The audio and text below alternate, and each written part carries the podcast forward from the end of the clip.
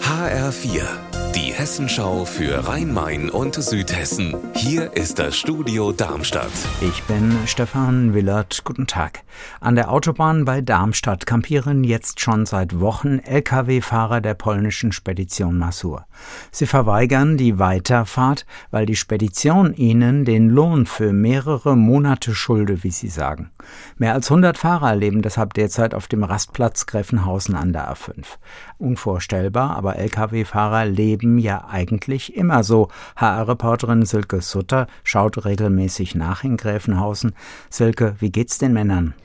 Ja, nicht so gut. Ich habe eben mit einem Fahrer gesprochen, Sergei aus der Ukraine. Er hat mir erzählt, das Wetter macht allen zu schaffen. Ab und zu würden die Fahrer den Motor und damit dann auch mal die Klimaanlage anschalten. Ist aber kein Dauerzustand. Die sitzen hier in den Schatten ihrer Lkw. Drei Fahrer mussten wohl auch schon mit dem Krankenwagen abgeholt werden.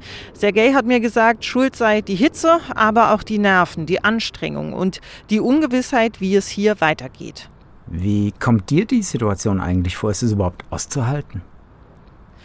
Also ich persönlich finde es Wahnsinn hier. Es ist drückend heiß, kaum Schatten. Hier stehen mittlerweile Dixie-Klos, die stinken bei den Temperaturen, also ganz schlimm.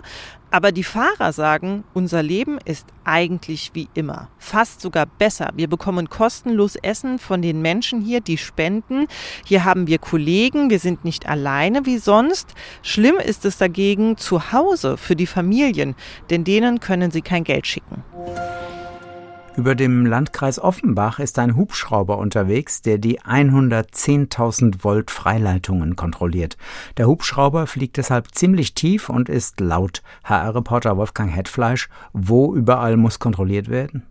Die Route hat zunächst über Heusenstamm und Dietzenbach nach Urberach geführt, einem Stadtteil von Rödermark. Von dort geht's in einer Schleife über Dreieich-Sprendlingen nach Offenbach und zuletzt fliegt der Hubschrauber dann nach Osten. Da werden Mülheim am Main, Oberzhausen und Seligenstadt angesteuert. Unser Wetter in Rhein-Main und Südhessen. Viel Sonne am Nachmittag in Südhessen.